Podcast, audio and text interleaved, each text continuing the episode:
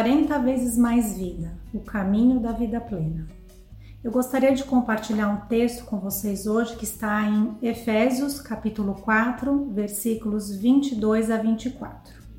Diz assim: Quanto à antiga maneira de viver, vocês foram ensinados a despir-se do velho homem, que se corrompe por desejos enganosos, a serem renovados no modo de pensar e a revestir-se do novo homem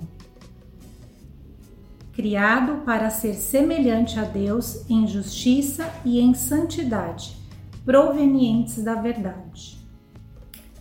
Os nossos pensamentos, amados, eles são palavras silenciosas que apenas nós e Deus podemos ouvir.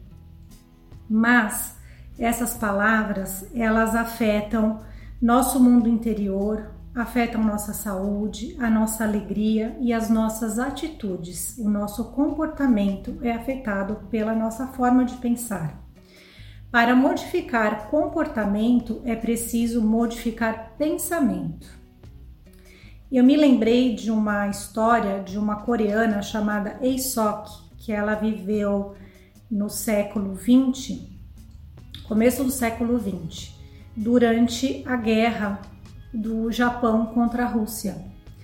E o Japão ele ocupou a Coreia para depois poder invadir a China e chegar até a, a Rússia e os coreanos foram muito oprimidos pelos japoneses. É, foi uma forma brutal onde eles impunham a sua cultura e a sua religião. Os coreanos eram obrigados a cultuar o imperador japonês e os seus deuses também. Essa garota, Isoki, ela era hum, filha de pais que, que eram separados, a mãe era uma cristã muito firme em Deus e na palavra, ensinou os caminhos do Senhor a Isoki. Isoki era uma professora de música e hum, esse, esse ritual de cultuar os, os, os, deuses japoneses, eles eram impostos para que eles fizessem de maneira pública. Quando a Isoki foi é, confrontada a realizar tal ato, ela se recusou e com isso ela foi presa, ela conseguiu fugir, e, mas ela sabia que em, em algum momento ou outro ela ia ser novamente presa e ela sabia o que esperava ela na prisão que era fome e tortura.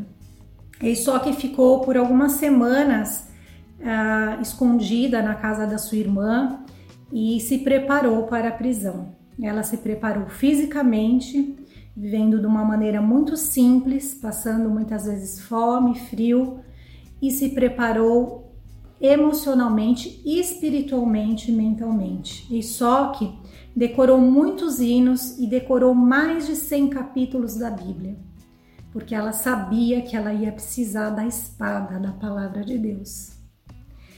E só que ficou presa por seis meses. É, ela resistiu à fome, ao frio e à tortura.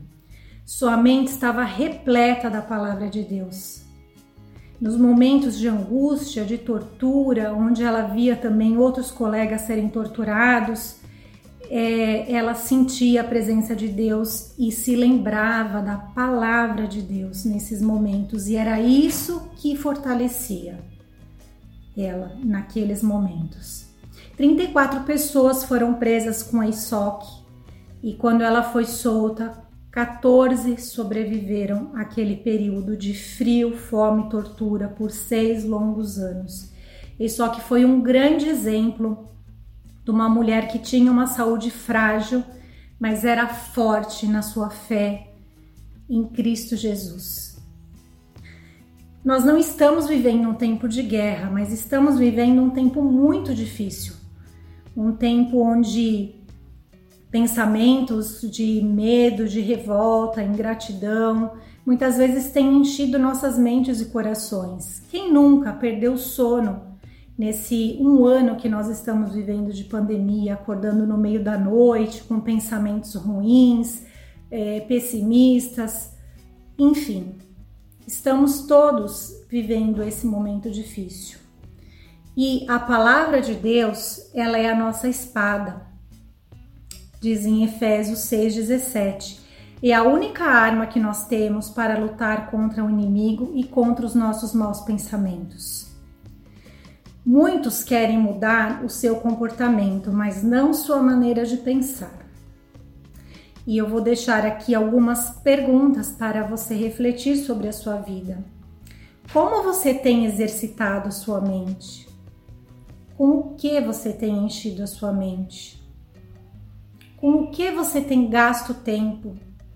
Com séries, com filmes, jogos, Descansar é importante, mas estar com a mente cheia da palavra, armado da palavra de Deus, que é espada, é vital para viver uma vida plena nos dias de hoje. Pense sobre isso.